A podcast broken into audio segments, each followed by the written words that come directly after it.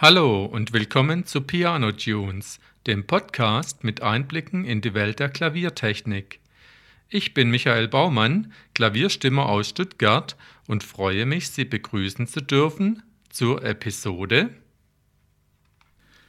3. Heute erkläre ich euch mal, wie ein Klavier funktioniert und wer es erfunden hat. Zunächst sehen wir es uns etwas genauer an. Von außen sieht man schwarze und weiße Tasten, zwei bis drei Pedale unten in der Mitte. Wenn eine Taste angeschlagen und dabei das Pedal rechts gedrückt wird, klingt der Ton so lange nach, bis man wieder loslässt. Das Tonhaltepedal. Im Inneren gibt es Saiten, die senkrecht gespannt sind. Der Bereich der tiefen Töne ist schräg über den anderen gespannt. Die Schräglage ist deshalb wichtig, damit die langen Saiten der tiefen Basstöne im Klavier besser Platz haben, da es ja rechteckig ist. Dann gibt es Hämmerchen und dazu gehörende Mechanikteile und Dämpfer, die das Nachklingen wieder abstoppen. Alle möglichen kleinen Hebel aus Holz, die sich gegenseitig in Bewegung setzen, bis am Schluss dann die Hämmerchen aus hartem Filz auf die dazugehörenden Saiten schlagen.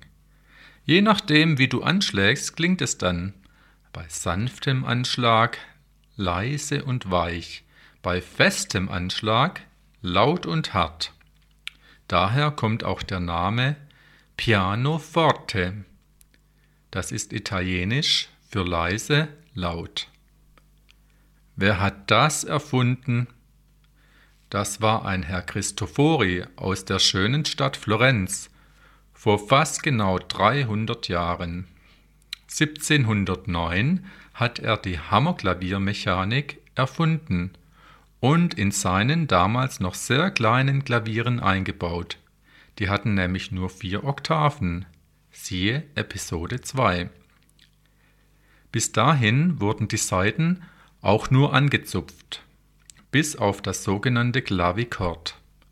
Da drückten kleine Metallbügel gegen die Saiten und ein ziemlich leiser, metallischer, etwas abgedrehter Sound war zu hören.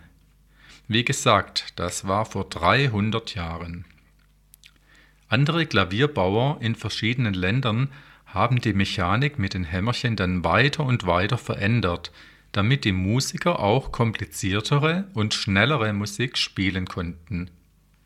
Die ursprüngliche Erfindung von Cristofori, der auch in italienischen Königshäusern Klaviere restaurierte, war aber besser als alle anderen und wurde deshalb auch später noch in moderner Form in der Flügelmechanik übernommen